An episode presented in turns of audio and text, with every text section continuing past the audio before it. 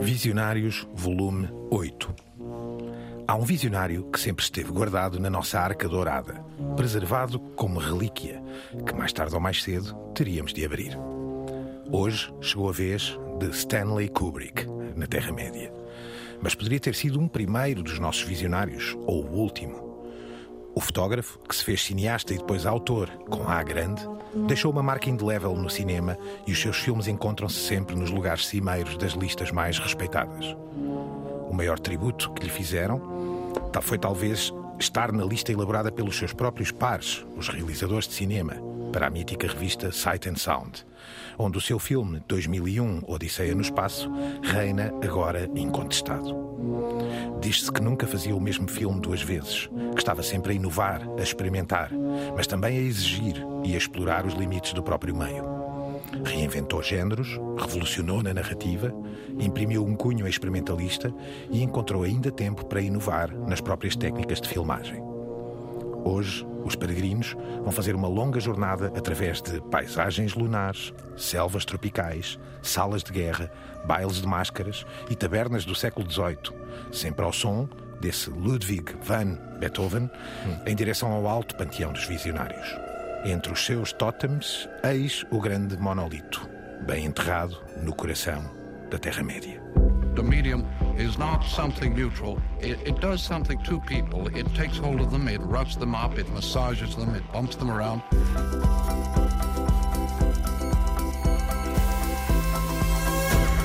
The medium is the massage. Caros peregrinos, ao oitavo visionário chegamos a Stanley Kubrick. Vale a pena lembrar uh, Álvaro Costa, El Guru Radiofónico. E um fanático de Kubrick, e foi talvez o primeiro nome que eu referi, lembram-se? Confirmo, confirmo. Francisco Merino, professor de média, eu, Gonçalo Madail, da RTP. Eis que, e relembrando aqui um pouco também os restantes sete uh, visionários que já tratámos, passámos, Álvaro, por David Bowie, Bono Vox, Tim Burton, foram uma série deles. David Fincher, David Fincher, Philip K. Dick e por aí fora. E portanto, Kubrick estava obviamente na calha, talvez desde o princípio, dizias bem, Álvaro, porque não é um tipo qualquer. Para mim é um cineasta de vida, é alguém que felizmente cuja obra pude ver no grande ecrã no Cine Teatro Neiva de Vila do Conde onde eu passava tardes imensas. Felizmente tive essa oportunidade, a idade permitiu, que é uma questão, obviamente. De época, não é? Claro. De época. Mas só para começar, alguém que lidou com Audrey Hepburn, Diane Keaton, James Mason, Kirk Douglas, Marisa Berenson, Peter Sellers, Leonard Rossiter, Marlon Brando, Gregory Peck, entre tantos outros, e, e também Ryan O'Neill, recentemente falecido. E aqui, Gonçalo e Francisco, podemos ver que são atores que interpretam os tais géneros que tu referias há pouco. Eu não sei porquê, ao fazeres o teu habitual e excelente apresentação de cada uma das emissões. Lembra-me de David Bowie, não pela canção, mas pela exploração de várias áreas. Nem mais. É uma das escolhas que o Francisco também faz, é o, não só o aspecto, não diria neste caso tão multifacetado nos dispositivos, mas multifacetado na exploração, propriamente dita. Os géneros, a forma como reinventou a narrativa e também a própria técnica, não é? Ou as diversas técnicas de filmagem, de uma maneira ou de outra, e como se faz sempre nos visionários, deixo-vos apenas a nota de que Kubrick nasceu a 26 de julho de 1928, no Bronx, esse bairro famoso de Nova York, e foi criado no seio de uma família judia relativamente abastada.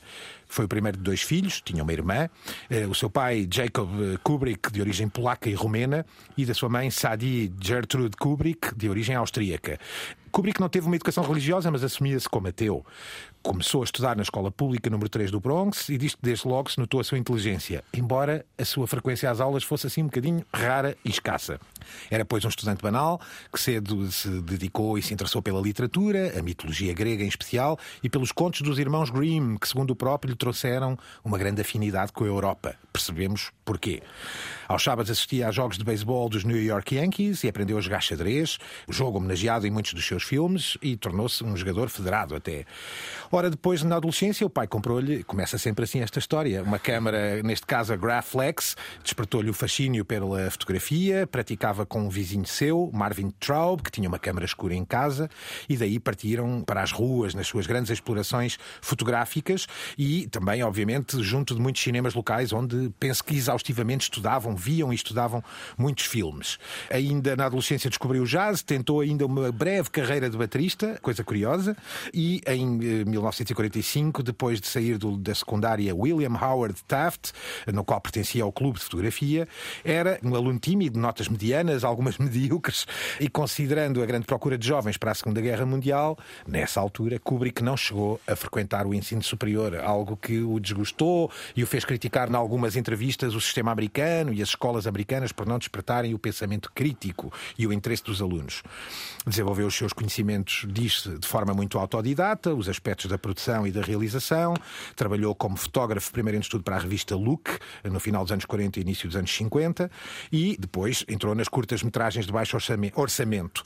O seu primeiro grande filme de Hollywood é The Killing, em 1956, e logo seguida entrou numa colaboração com o ator Kirk Douglas em dois filmes, Paths of Glory, de 57, e Spartacus, em 60.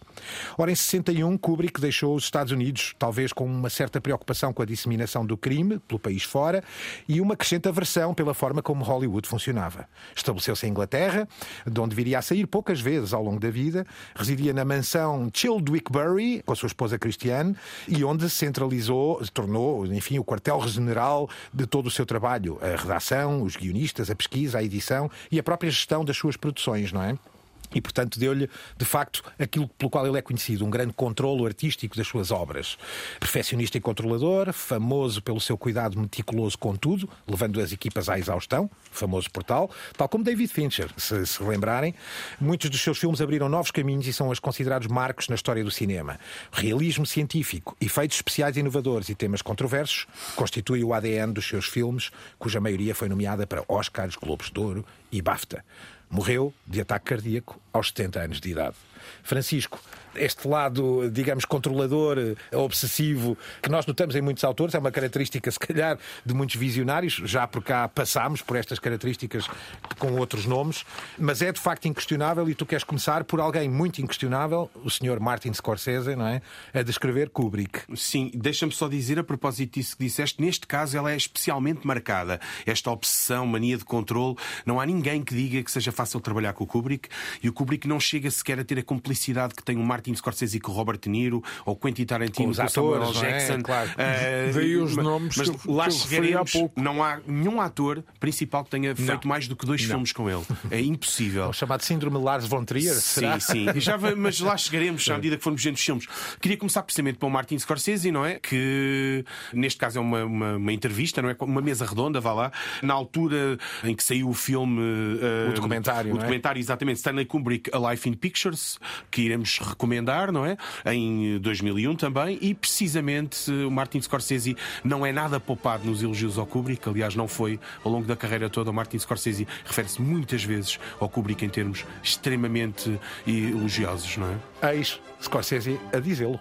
Um, then you come across certain kinds of films that, um, when you go to the theater and when you see them, you're completely surprised. They make you look at life a different way. They make you look at being human a different way.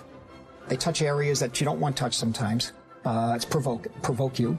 Um, and then there's that rarest of films where, when you see it continually over years, 10, 15, 20, 30, 40 years, you still see more in it. And what's even better is that if you're making pictures, you go back to this well, this source for A, inspiration, and B, maybe should be A, is to learn, to learn how to make pictures. Álvaro começa pela fotografia, não é? Eh, daqui até aos seus primeiros filmes e onde também lá está as técnicas, não é? E o tal E conhecimento os autodidata. truques, a feitiçaria, digamos assim. Mas é uma forma muito peculiar de filmar eh, e a análise uh, que acaba por ser emocional dos ângulos, uh, da luz, das poses. Eu, quando vejo o filme de, de Kubrick, em especial no, no ecrã, que deve ser visto, eu sinto-me a entrar no seu sonho. Uhum. Ele, como realizador, e o Scorsese explica isso, transporta-nos para o seu universo. E há pormenores uh, fantásticos que vamos, obviamente, falar ao, ao, longo desta, desta emissão de homenagem, em que basta um centímetro ou dois de uma forma clara uh, na cena para ela ser completamente diferente. Isso acontece muito no The Shining, onde, por exemplo, uh, há um uso absolutamente fantástico da Steadicam. Nem mais. Foi nem fundamental mais. para criar aquele efeito imersivo. E eu não sei se vocês se sentem isso, mas eu sinto Kubrick como uma espécie de realizador imersivo uhum. que nos obriga a entrar no seu universo através, então, lá está, de todas essas técnicas. É uma das características que Scorsese, nas quais Scorsese mais Refere, insiste, insiste, não é? Sim. E essa ideia de que um frame de cinema, num frame de cinema cabe todo um mundo, provavelmente por essa ideia, de, esse conhecimento de fotógrafo que já teria.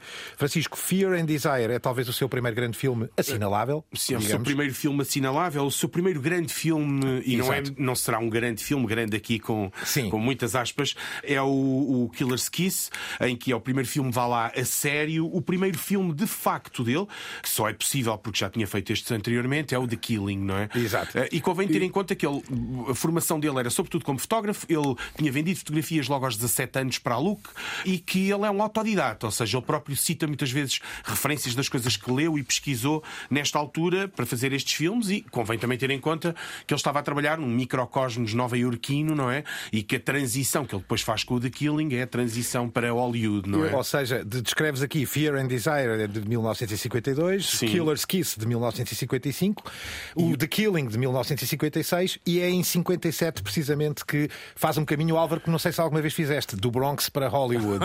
não sei se te calhou na prefiro, rifa. Prefiro o lado contrário, mas queria falar-vos de The Killing e particularmente uh, do ator uh, working actor Timothy Carey, uhum. é uma figura enfim, que não é um, uma star, mas que aparece ao longo da história de Hollywood, era o ator favorito do meu mentor, com um obsessivo uh, Art Fine.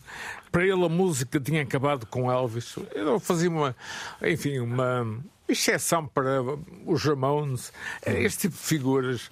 E eu conheci Timothy Carey.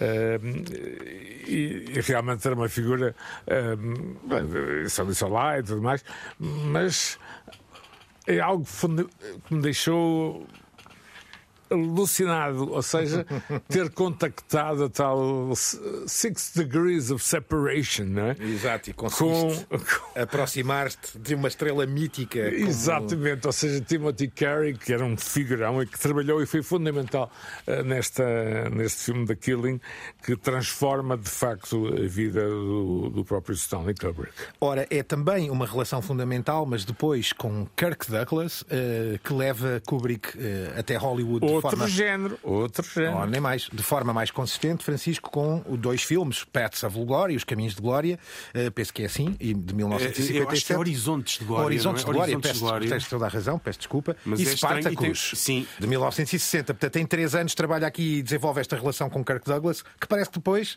azedou o... uh, e o fez, também é um dos motivos que fez Kubrick uh, emigrar para a Inglaterra. Sim, eh, ora bem, na prática este, este, primeiro, este primeiro filme, o Pets of Glory, é, é um filme muito vistoso. O Martin Scorsese, por exemplo, recorda a primeira vez que o viu, ele e os amigos ficarem, oh, é um filme anti-guerra e assinalar aqui porque é um dos temas recorrentes do, do, do, da do Kubrick, Kubrick, esta anti-guerra e a desconfiança dos militares e das estruturas e que conta com o Douglas, não é? Kirk Douglas no seu no, no, no principal como protagonista e o filme só é de facto possível daquela forma porque o Douglas entra Ou seja, o guião andava ali a circular e ninguém estava muito interessado. O Douglas, primeiro, é o namoro, não é? O Douglas fica fascinado com o Stanley Kubrick, tem uma relação tão tóxica que a determinada altura a mulher quer que o Kirk Douglas vá fazer terapia, porque aquilo não lhe estava a fazer bem. E o, o, o Talvez o Douglas- problema do Álvaro com o Timothy Carey. Sim, não? Talvez, e, o- Álvaro. e o, o- o Kirk, o Kirk Douglas, na prática, tem a dizer que ele é um tipo muito talentoso, mas é um sacana, traduzindo literalmente. A bastard Eh, é o sim, a. Bastard. é. e este primeiro filme é um sucesso, não é um filme com grande orçamento, é muito famoso pelos planos de sequência, pelas mudanças de perspectiva e de ponto de vista. É uma, uma história fantástica, uma história anti-guerra que se passa na Primeira Guerra Mundial, e isto permite-lhe fazer o Spartacus, que é o filme mais atípico desta coleção. É um filme de estúdio que tem eh, algumas singularidades. Uma delas é vermos logo o, o, Kubrick a fazer um filme de estúdio em Hollywood, um peplum ao estilo Quo Vadis ou Ben-Hur, tinha saído alguns anos antes. Não, não é propriamente o filme mais indicado, indicado para ele. O filme vai acabar por ficar bastante conhecido também, não só por ter sido um sucesso, mas pelo impacto que ele tem na lista negra, que o guião é escrito pelo Donald Trumbow, que na altura estava. Fazia parte. eh, e assinava aliás, um sob sobre pseudónimo, sim, recente. Um e, o, e é baseado num livro escrito pelo julgo que é o Howard Fest, que era membro do Partido Comunista e também estava na altura proibidíssimo. O filme Ou é seja, cancelado na linguagem atual. Exato, sim, em linguagem usual, canceladíssimo, não é? O filme é muito bem sucedido, mas destrói completamente toda a ideia para o Kubrick de Hollywood. E o Kubrick vai dizer mais tarde que tinha que morar numa cidade com capacidade de produção e havia três opções. Ou morava em Nova York, ele gostava de viver em Nova York, mas era impossível filmar em Nova York. Ou morava em Los Angeles, era possível e tinha todas as condições para filmar, mas ele detestava viver em Los Angeles e detestava todo o circo em torno de, de- de Los Angeles, ou ir para Londres. Que foi o que fez. Que conjugava as duas coisas e que foi o que fez, precisamente. Ora, nem não mais é? que é daí que, já em 62, nasce ou brota Lolita, Sim. do romance de Nabokov, correto? É a partir daqui que se nota uma verdadeira ideia de quartel-general. Álvaro e Francisco é típico de alguns monstros mediáticos e criativos montarem esta ideia de quartel-general fixo, onde tudo se resolve a partir da sua quinta, distante e isolada. Eu não sei num- se é já nesta altura que ele local. adquire a quinta ou se é pouco É um depois. pouco depois, é um pouco depois. Aliás, há aqui uma história neste livro que eu estou agora aqui. É em é- 61, enfim, pois, no ano Pois. seguinte, não é? É, Pronto, mas este é- será provavelmente o primeiro grande contacto dele E, com a Inglaterra. Ele Em 62 sai Lolita, decidido, portanto, sim. teoricamente um ano antes de Lolita, não é? Eh, Sim. Terá mudado para a tal Há- há um Childwick Manor, não Há um é? controle, eh, e vocês falaram, aliás, eh, alguém me disse que algumas cenas eh, finais entre Tom Cruise e, Nicola- e- eh, Nicole Kidman terão sido filmadas dezenas de vezes, não é? Uhum. Embora seja, enfim, interessante filmar a Nicole Kidman, não sei, mas pronto, isso é outra- Sim, o tipo de interpretação, não é? É, Permite é. vários takes. É, exatamente. Há, Mas- aqui, há aqui uma referência neste, neste livro que eu recomendo, Eyes Wide Open, à, à história de Saint-Exupéry, eh, do sapo e do escorpião. A ideia que, enfim, o escorpião tem uma, uma forma de ser e acaba por picar o sapo a atravessar o rio.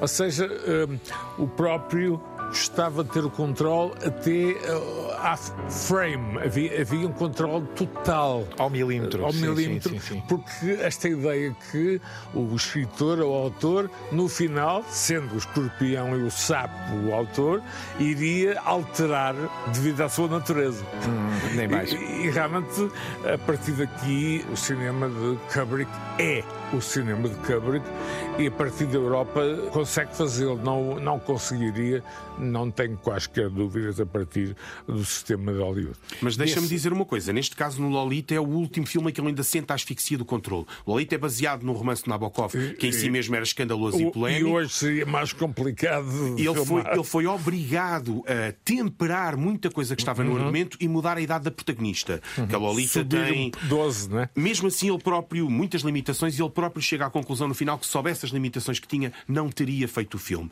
Daí em diante, após Lolita, é que acho que podemos falar da ideia de um Kubrick autor, não é? De um Kubrick que efetivamente consegue o que ele está a tentar já há algum tempo, que é controlar todos os aspectos de produção, e isso é notório já no Doutor Estranho Amor, Doctor Strange Love, How I, Lo how I Love, How I Learn, I Learn to Love the Bomb, não é? Exato. Eh, Como eu aprendi a amar a bomba. sim, é? Com Peter Sellers. de 1964, em que ele tem um controle muito efetivo, ao ponto de. Ele é baseado num, num, num, num- romance que se chama Red Alert, se não me engano, eh, e que é uma história séria. Ele vai transformar esta, esta história séria numa comédia absurda, Com mais uma Peter vez crítica da Sellers, guerra. é? Peter Sim, Sellers, o grande protagonista é o. Peter Sellers, que faz três papéis.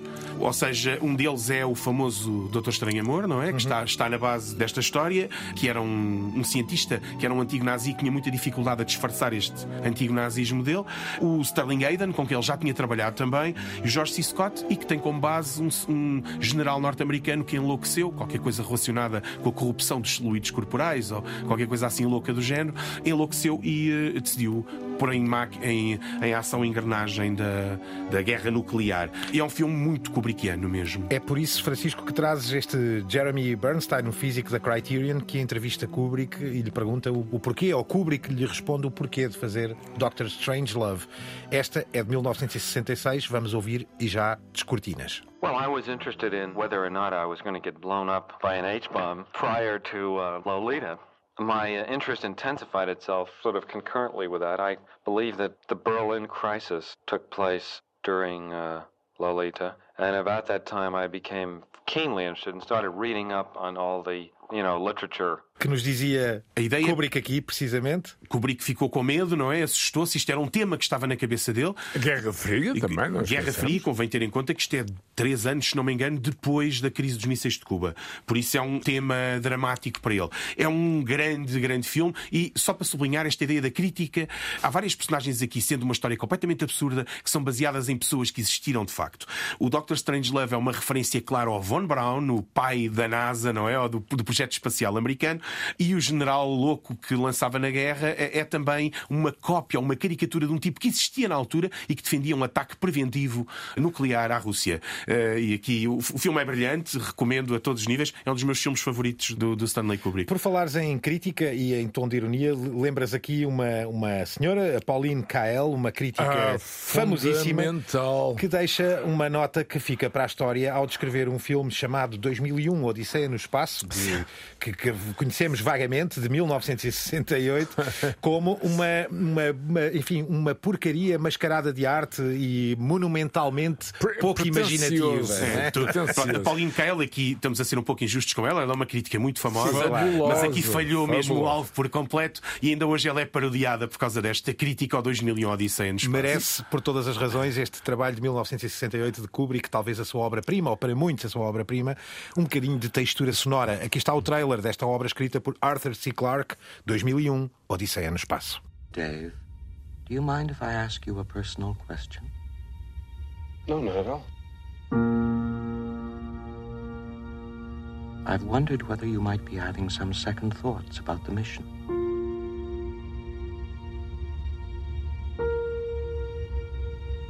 How do you mean? Rumors about something being dug up on the moon. I never gave these stories much credence, but particularly in view of some of the other things that have happened, I find them difficult to put out of my mind.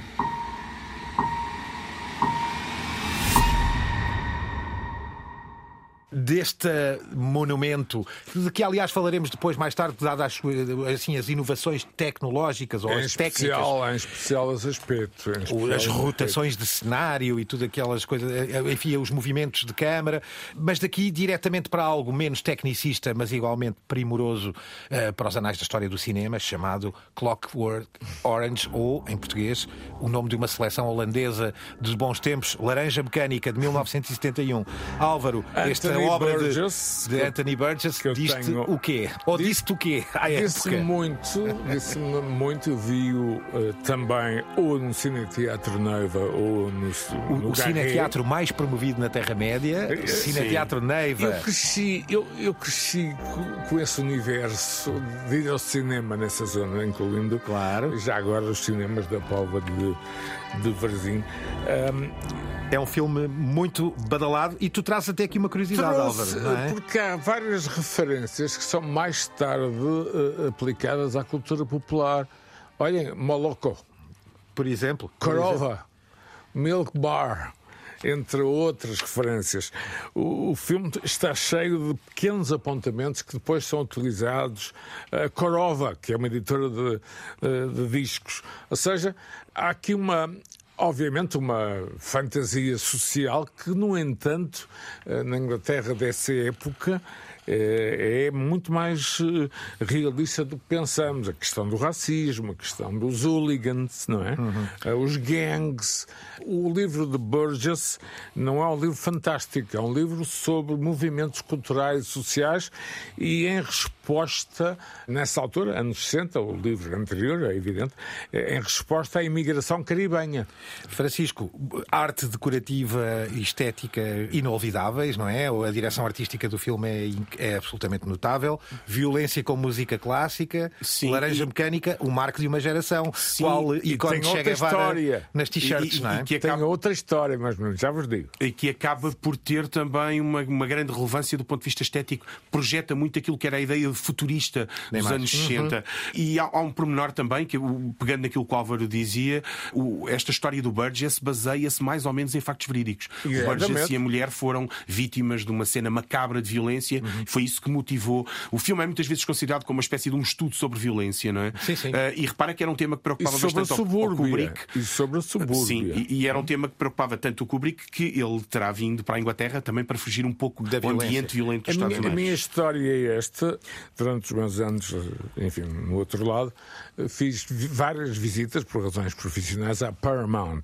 E um dia estou, estou por lá e quem me aparece à frente? Primeiro, os olhos azuis, fortíssimos, e depois, Malcolm McDowell.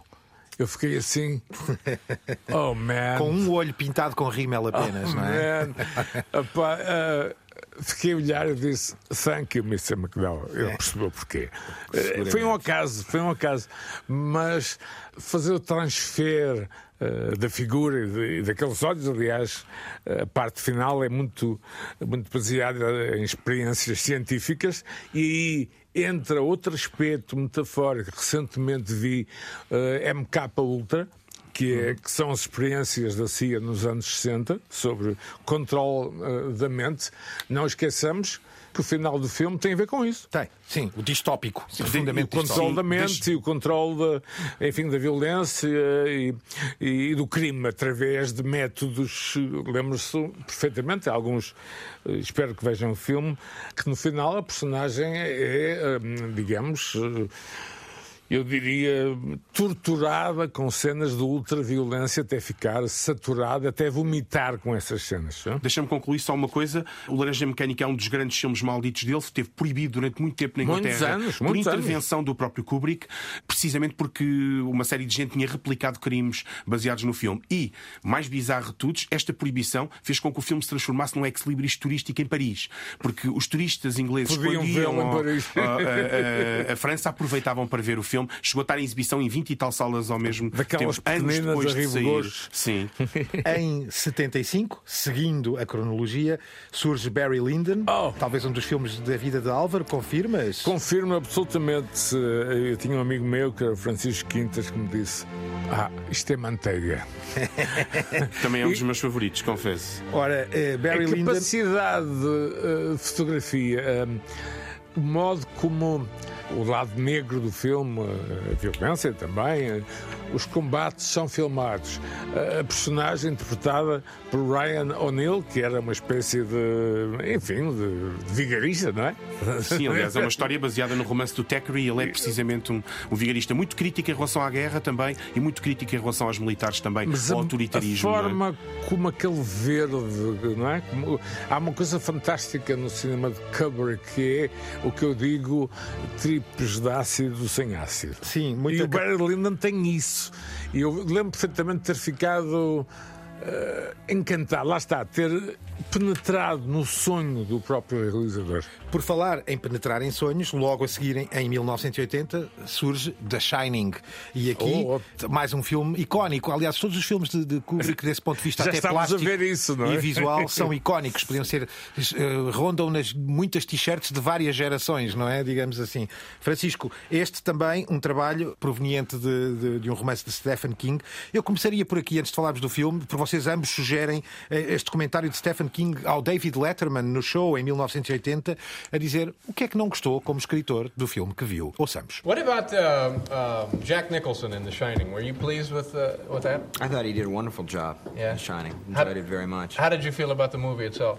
Well, I feel both ways. There, I got to see it four times because of commitments one place and another.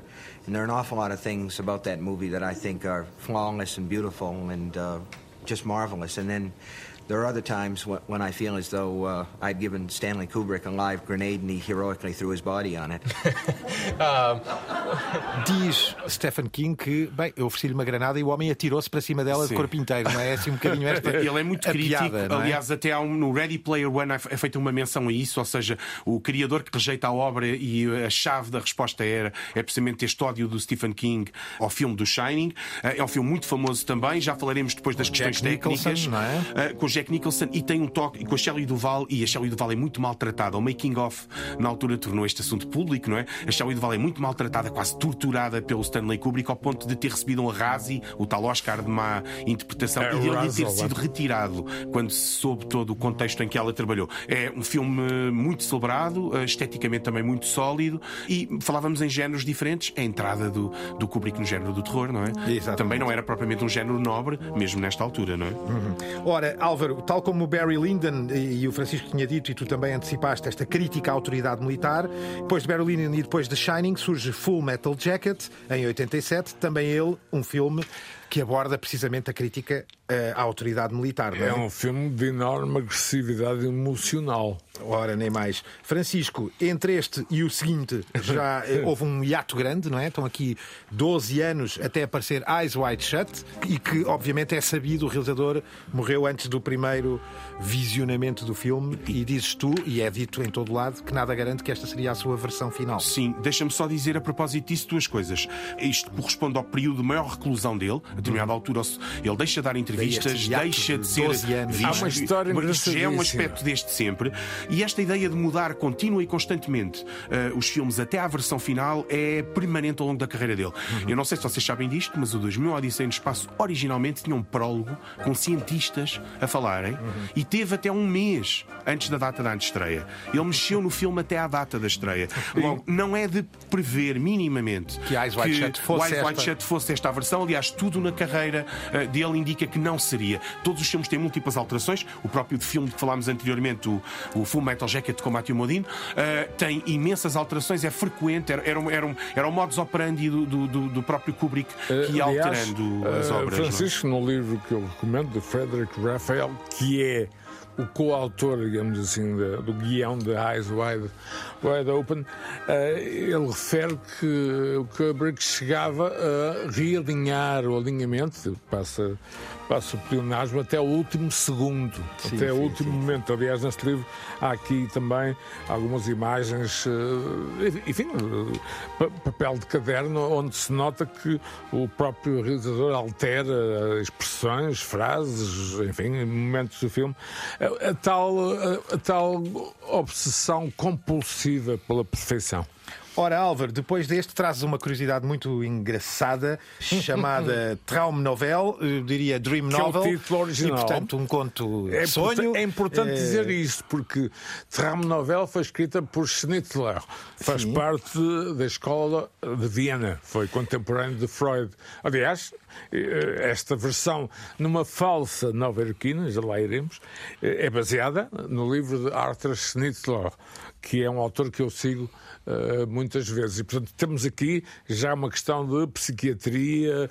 é- este, este filme, sendo o seu final, eh, é mais profundo do que parece. Obviamente, temos dois nomes na altura e hoje fundamentais da história de Hollywood. Isso dá-lhe também uma, uma dimensão diferente. Mas o que temos aqui é, é uma versão original em alemão da Trauma Novela, ou seja, uma novela de sonho. Ora, nem mais, Francisco, para não estarmos a dar aqui eh, uma dose de alemão, queres só também explicar porque é que temos bonecos da Playmobil em plena Terra-média? Sim, na, na, A na propósito prática de é- Kubrick. é, baseado, não é? é base... O próprio Stanley Kubrick, na altura, esta obra, não é? O Traum Novel, o Traum Novel não é? Foi-lhe recomendada pelo terapeuta ou pelo psiquiatra, que ele, a determinada altura, começa a fazer terapia, não é? Ora, daqui sai um outro trabalho que este, este não é póstumo, mais White Shut não se pode dizer, mas para terminar sai um outro trabalho, esse sim já póstumo, em 2011, chamado IA, Ah. Inteligência Artificial. Que ironia tão atual. Que gostava que vocês discorressem eh, rapidamente sobre isto, porque Spielberg, que o realizou depois de muitas conversas e de um projeto conjunto com Kubrick, diz até ser um filme de Steve Lay Kubrick, não é? Portanto, esta mistura entre Steven Spielberg e, Kubrick. Numa entrevista à BBC, em 99, demonstrava ou mostrava o que era para ele trabalhar com Kubrick. Ouçamos. Ask me all the tough questions. What do you find interesting about that story? Why do you want to make that picture? Gee, that sounds kind of boring to me. How can you make that interesting? I mean, he was challenging me constantly. He gave me as much, if not more, than I feel I ever ever could possibly give him. Francisco e Álvaro, Steve Kubrick podia ter feito mais filmes depois de IA? Penso que não. Isso, isso aconteceu É um ato exatamente. único, do ponto de vista É financeiro. uma homenagem também do próprio E, Spielberg. embora tem uma base, não é? Na prática, o, Kubrick era o dono dos direitos de, desta obra, adiou-a, depois ele próprio terá contactado, contactado o Spielberg. Outro tema engraçado seria só os contactos do Stanley Kubrick, estas cartas que ele mandava às pessoas. Ele, ele manda a carta que dá origem ao 2001 Odisseia no Espaço, ele que envia uma carta ao Arthur C. Clarke Claro. a dizer vamos fazer um bom filme de ficção científica. Sabem- Aqui ele também fez mais ou menos o mesmo com o Spielberg, ou seja, foi-se aproximando com o propósito de lhe passar o filme para o realizar. Eu vou contar-vos uma história que aconteceu ainda, estava eu em Inglaterra, a tal ideia, quem era um homem recluso, reclusivo, não, é? não estava recluso no sentido legal, reclusivo é um termo que se usa muito na enfim, na linguagem anglo-saxónica, enfim, alguém que ninguém conhecia. Um ermita. E, e durante, exatamente, ermita. E durante algum tempo em Londres houve alguém que se fez passar por, eh, por Kubrick e, e deu certo porque nin- ninguém sabia quem era Kubrick. Portanto, foi alguém que conseguiu identificar-se com o realizador e aparecia em determinados sítios e restaurantes e ninguém poderia colocar totalmente em dúvida que fosse o verdadeiro. Uma forma talvez simpática de arranjar uns jantares à borla, não? Sim, Quem sabe? entradas. essa história é verídica. E vem neste livro também no Eyes Wide Open. Este homem é um inventor também. Se pudéssemos abrir aqui uma espécie de gabinete de curiosidades, mas neste caso uma oficina de invenções de Dr. Kubrick. Caligari. Conhecíamos aqui, a Vulture traz uma, uma- um vídeo explicativo muito curioso, que são as quatro técnicas ou as quatro formas como 2001 Odisseia no Espaço foi o pioneiro nos efeitos especiais, só para chegarmos aqui a esta ideia Isso das é muito interessante. e, e- e vamos ouvir só um pouco, porque vale a pena e já vamos discorrer muito rapidamente. Stanley Kubrick's 2001 A Space Odyssey is nothing if not visually stunning. The film owes its aesthetic appeal to Kubrick's visionary directing style, but it also owes several of its most iconic scenes to a few feats of engineering. Ora, aborda aqui no fundo três ou quatro abordagens que Deixa-me só dizer uma coisa cinema. prévia, quase não falámos dos No Odisseia no Espaço. Ele é provavelmente o filme mais marcante dele, visualmente tende a ser considerado como uma experiência sensorial muito mais do que propriamente uma narrativa. Uma narrativa, e e recordo-me por exemplo, o Woody Allen, a determinada altura, dizia que ah, ah, só a terceira vez é que o considerou uma obra-prima. Ele estava tão atrás do autor ou do cineasta que teve que ir na direção dele. E uma das coisas que faz com que o filme tenha esta, esta relevância é, ah, sobretudo, também a sua estética, não apenas esta abordagem muito livre à narrativa que qualquer, cada um de nós terá depois de ver o filme que a decifrar, que a tentar compreender, não é? O Kubrick quis claramente desviar-se de- da ideia de um sentido, não é? Muito fechado, eh, muito eh, próximo da narrativa clássica e, e- e é sobretudo uma obra sensorial e então aí ele garante a espetacularidade a todos os níveis. Estas tec- quatro técnicas que são aqui indicadas, o- a- primeira assenta na ideia de todo o cenário mover, que é algo extremamente complexo, E extremamente novo, caro. e novo. Sim, na altura é uma As centrifugadora rotações, que é os- construída. Os astronautas que, que vemos fazerem um círculo Na completo, realidade, os astronautas né, estão a mover-se porque se não caem, porque o cenário roda. Ora, é mais. e há um exemplo de um, de um astronauta que está que surge num dos planos e que está de cabeça para baixo, não parece, e desmaiou a determinada altura. Exato. O- outra das técnicas muito famosas, depois hoje em dia é comum, não é? Em qualquer, qualquer estúdio é o motion control, ou seja, Câmaras motorizadas, câmaras motorizadas. onde os movimentos têm exatidão total. Depois há outra que não nos vamos perder aqui a explicar, que é o Slit Scan, mas que é provavelmente o momento mais experimental do filme. Chama-se até Stargate, da Stargate Sequence, não é? Uhum. E que é uma técnica importada da fotografia, que era usada para fazer imagens psicadélicas e tinha sido usada no Vertigo. Uhum. E por fim, a projeção frontal. Essa sim, muito utilizada daí em diante. Eh, Sim, até aparecer o green screen eh, Uhum. foi, Antes foi do muito- croma, não é? Digamos Sim, assim, que era a forma de posicionar cenários virtualizados atrás de personagens que não reais. tinha sido inventada de propósito para com aqui. técnicas de espelho, mas não é? que não é a única invenção, é provavelmente uma das grandes invenções do Kubrick e que espelha bem este espírito dele, e nós também deixaremos um link, é a adaptação das lentes da, da, da NASA para filmar o Barry Lyndon e para que ele conseguisse ter aquele ambiente de penumbra de um mundo à luz de velas. Uhum. Não só teve que criar umas velas que quase explodiam, não é? Que Uhum. queimavam super rápido, como precisou de uma lente, a lente que a NASA utilizava para filmar, eh, os shootouts da NASA utilizavam para filmar eh, estrelas, planetas, etc. E teve que retorcer e transformar a câmara toda. Nós deixamos um link aqui para um, para um para vídeo. verem. Tal como o Álvaro, a invenção, enfim, do inventor da Steadicam, que também deixaremos Isso aqui é o vídeo, o Garrett Brown. da Shining e a capacidade Exato. da Steadicam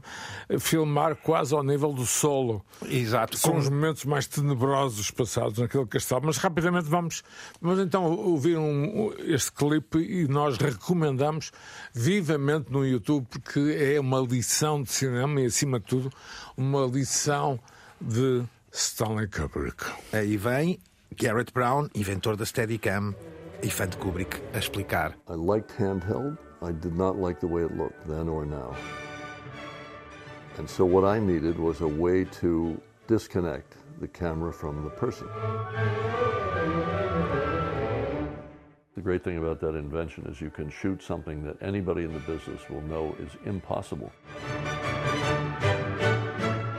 It went, quote, viral in 35 millimeter. Copies of it went around the world and was seen by, you know, everybody that was anybody in the business. Revendo 2001 Odisseia no Espaço, encontramos um outro tema, inteligência artificial, ou seja, o computador Hall. Ele toma conta da nave. Eh, Lá está, os nossos medos atuais que a tecnologia se liberte do nosso controle. Na altura, eh, digamos que isso parecia ficção científica. Eu- E eu, vi alguns, o Christopher Nolan, que apresentou o filme aos seus filhos, não ficaram impressionados com o facto do computador falar, o Hall fala, como vocês sabem, mas ficaram impressionados com a ideia dos astronautas conseguirem comunicar com imagens para a Terra. Ah, É uma cena que não é muito, enfim, essencial no filme, mas que tem a ver com o mundo de hoje. Não é? Há toda uma história em torno da seleção da voz dual. Que, aliás, já agora manda a história que nos diz que a sigla, não é? H-A-L, se trocada no alfabeto pela letra seguinte, daria IBM, não é? Exatamente. Essa pequena ironia. Hum, enfim, no legado, e porque não temos mesmo tempo, Kubrick é grande demais para um episódio da Terra-média, diria que no legado há muitas coisas, curiosamente com o Barbenheimer, a Os realizadora. realizadores gostam muito do Stanley Kubrick, Tanto, não é? exato, tanto a Greta Gerwig, realizadora de Barbie, como Christopher Nolan, realizador de Oppenheimer, Exatamente. o elogiam. A Greta Gerwig, aliás, no Barbie tem coreografias praticamente eh, Sim, iguais à homenagem ação. quase. E o uma início do homenagem filme, a, a- a 2001 no Kubrick. E para terminar, gostava de deixar algo mais emocional. Parece-me um, um documentário belíssimo, feito em 2015, eh, e que está disponível na Netflix e no Filmin, chamado S is for Vi Stanley. este fim de semana. Viste? Muito bem. É- Ou S de Stanley, não é? Exato, Em é o- português. é o título. Mas no fundo, se pudéssemos pôr isto em italiano, mi amigo Stanley, não é? Porque é a história de Emílio D'Alessandro. Álvaro, queres só discorrer antes É de uma pormos? espécie de, enfim, eh, ajudante eh, do. Dra- driver chamemos estafeta quinta. assistente, É um, não é? é um condutor. não É é? o, é o- é o homem dos sete ofícios que se torna depois uma espécie de amigo eh, confidente e revela neste documentário toda uma série de pequenos detalhes, digamos, sobre, e é um facto, a excentricidade do autor. E tem esse lado mágico italiano, não é? Tem, um- tem um calor que nós não encontramos nos filmes de Kubrick, é um facto. Uma- um Começa por ser um chofer, passa quase a É. governante, É, mordomo E- e depois amigo confidente. confissor, É. de, de- confidente de Stanley Kubrick e assistiu a momentos E é importantes revela na decisão. Da obra de Kubrick. Aí está S is for Stelling, de Alex Infancelli, em de 2015 com este senhor Emílio D'Alessandro, que neste tom, como o Álvaro também descreve, italiano, nos diz isto no trailer. This is the story of two men. E came from Italy and S from the United States. One was a race car driver and the other one was a genius. I said, I'm Stanley Kubrick. So I just looked at him. And I'm Emilio D'Alessandro. Emilio was initially hired as Kubrick's personal chauffeur, but pretty soon he became the man in charge of everything, from the props to the pets, from the actors to the members of his family. Amigos peregrinos, muito mais haveria Pá, para dizer. Grande Eh, homenagem, digo-vos, eh, não digo que a minha vida seria diferente sem este cineasta. Cresci com nem ele. mais, nem mais, nem mais. Ficarão no nosso site Antena 1 muitas referências e muitos links do que aqui abordámos que creio que vale a pena verem, explorarem e ouvirem com mais atenção. O programa tem a sempre incrível produção da sempre incrível Cristina Condinho, tem aos cuidados sonoros. Jorge Almeida e o nosso mágico sonoplástico Guilherme Marques a ajudar à festa. Como terminamos sempre os nossos visionários, vamos no oitavo, malta, e portanto mais mais, virão mais. e mais vamos fazendo ao longo do ano. Deixamos com uma citação que escolhi de Kubrick que me parece muito interessante para a forma como ele abordava o mundo, a desgraça, a tragédia, a violência e tudo mais. E diz só isto: o fato mais aterrorizante sobre o universo não é que ele é hostil, mas que ele é indiferente. Até breve. The medium is not something neutral. It, it does something to people. It takes hold of them, it roughs them up, it massages them, it bumps them around.